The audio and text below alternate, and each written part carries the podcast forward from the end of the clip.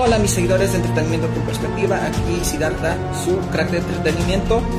Y pues aquí les brindo, les ofrezco mi opinión, reseña, crítica sobre Ant-Man y la Avispa Quantumania, eh, dirigida por Peyton Reed por tercera y última vez y escrita por Steve Loveness, guionista de la serie Rick y Morty, como bien sabemos, y de también Doctor Strange Universo de la Locura, y ahora en esta ocasión de esta película, ¿vale? Bueno, como bien saben, ah, y, dirigida por Peyton Reed, ya lo dije, va. Bueno, entonces esta trama acontece como lo dice el subtítulo, en el reino cuántico, eso significa, en gran medida, eh, el villano de trasfondo es Khan el Conquistador, es la presentación oficial de Khan el Conquistador, que pues es el villano imponente de esta, de esta serie, de esta historia. Em, y en buena medida también es de sobre la familia eh, de, de Scott Lang y de Hank Pym.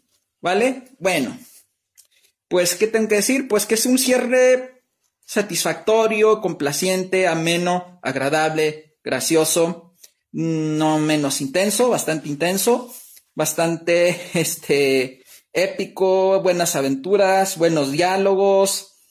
El guion está bien, está bastante bien, está bien justificado cómo acontece esto. Eh, la trama, la historia, desarrollo de personajes, todo eso que se cumple y se cierra el ciclo perfectamente. Sí, porque está bien eh, explicado y bien claro que este es el cierre de estos personajes. y pues eh, la presentación de la dinastía Khan mediante la presentación del imponente eh, pues Kang el Conquistador, eh, que supone va a ser el arranque, el detonante de todo lo que va a acontecer en la fase 5 de Marvel. Jonathan Mayors cumple con creces la actuación que se es impresionante.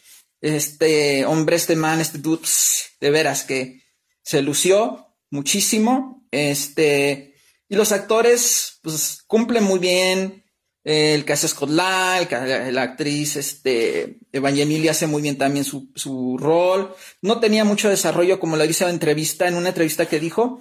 Sí es cierto, ya no tenía tanta conflicto en desarrollo. El personaje Scott también ya se cierra, se cumple muy bien. El de Michelle Pfeiffer y Hank Pym. Así que se comprende. Y el de Casey es el que tiene un poquito más de desarrollo. Eh, yo le doy 100% en el canal. Cumple satisfactoriamente en todos los aspectos.